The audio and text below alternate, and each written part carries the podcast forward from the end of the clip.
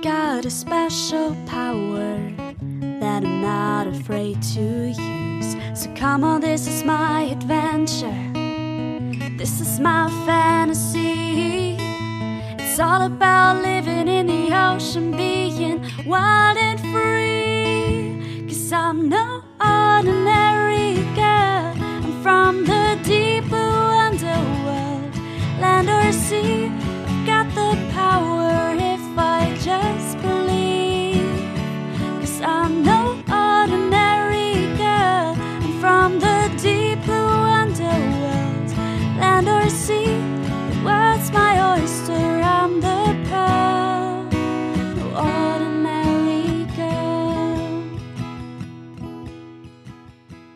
Hallo, liebe Meerjungfrauen.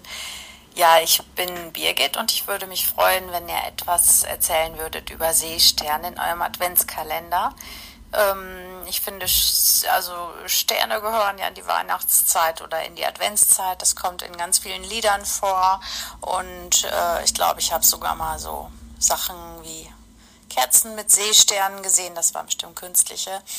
Ähm, ja, also ich finde, das würde passen und würde mich freuen, wenn ihr darüber mehr erzählt. Tschüss. Und damit hallo und herzlich willkommen bei den drei Meerjungfrauen und bei unserem diesjährigen Adventskalender. Ich bin Anna. Und ich bin Eva. Heute ist der 11. Dezember und damit öffnen wir heute das 11. Türchen.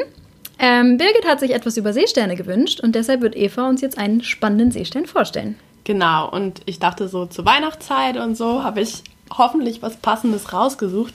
Und zwar den Mosaikseestern. Ich dachte so mit Kirchenfenstern und so ist da nicht auch voll oft Mosaik drin.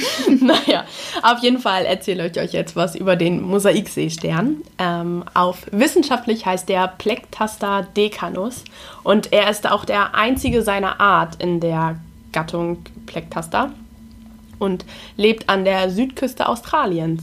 Ähm, auf steinigem Untergrund in so 10 bis 180 Metern Tiefe. Er hat fünf Arme, also man denkt jetzt, das ist selbstverständlich, aber es gibt ja auch Seesterne mit mehr Armen. Ähm, und äußerst grelle Farben. Und zwar hat der so eine rot bis lilane Oberfläche, das variiert jeweils zwischen den einzelnen Individuen, mit gelb-orangenen Leisten. Und die sind so angeordnet, dass es eben total nach Mosaik aussieht. Also fast schon so hexagonal, aber eben auch so uneben noch, dass es so Mosaikscherben sein könnten. Also da lohnt sich auf jeden Fall mal zu googeln. Ähm, er hat einen Durchmesser von 12 cm. Allerdings habe ich in einem anderen Paper dann 24 cm gefunden. Ich weiß nicht ganz genau. Äh, beide waren gleich vertrauenswürdig, würde ich sagen.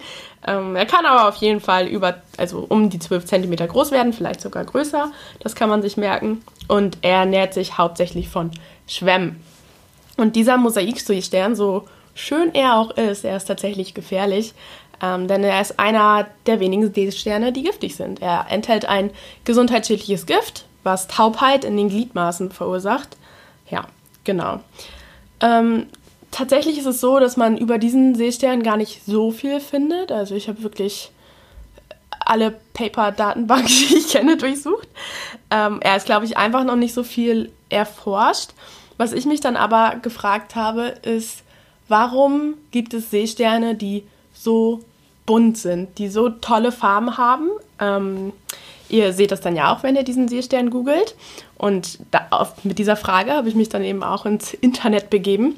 Und dann bin ich auf einem richtig coolen Blog gestoßen. The Naked Scientist heißt er. Die haben auch einen Podcast, den höre ich manchmal auch. Also der ist auf Englisch und da interviewen die verschiedene Podcasts. Ähm, und da wird eben eine Meeresforscherin auch interviewt. Und die wird gefragt, warum ist das marine Leben so, so bunt in manchen Orten und so nicht bunt in anderen Orten. Das kennen wir auch.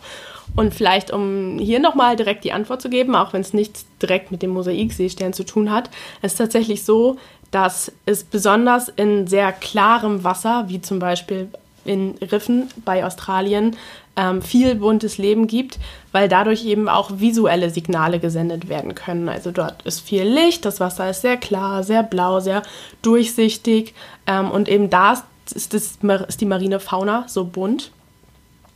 Und ähm, die nutzen das quasi, um auch visuell zu kommunizieren oder auch um visuell äh, Fortpflanzungspartner zu finden, während hier zum Beispiel in der Nord- und Ostsee ist es mehr dreckig, es gibt mehr gelöste Partikel und hier hätte gar nicht, hier hätte man gar nicht die Chance, irgendwie visuell zu kommunizieren. Dafür gibt es dann mehr chemische Signale unter den einzelnen Arten miteinander, äh, unter den einzelnen Individuen, nicht Arten.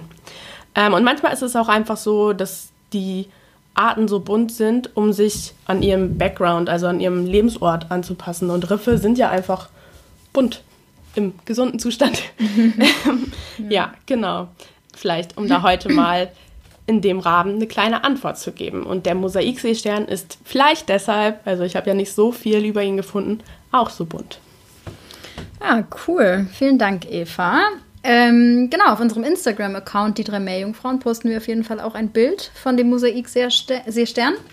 Und in den Show Notes und auch auf Twitter, da heißen wir die 3MJF, findet ihr wie immer zugehörige Links und Infos zu dem Thema. Wir hören uns morgen wieder zum Öffnen des nächsten Türchens. Ciao. Tschüss.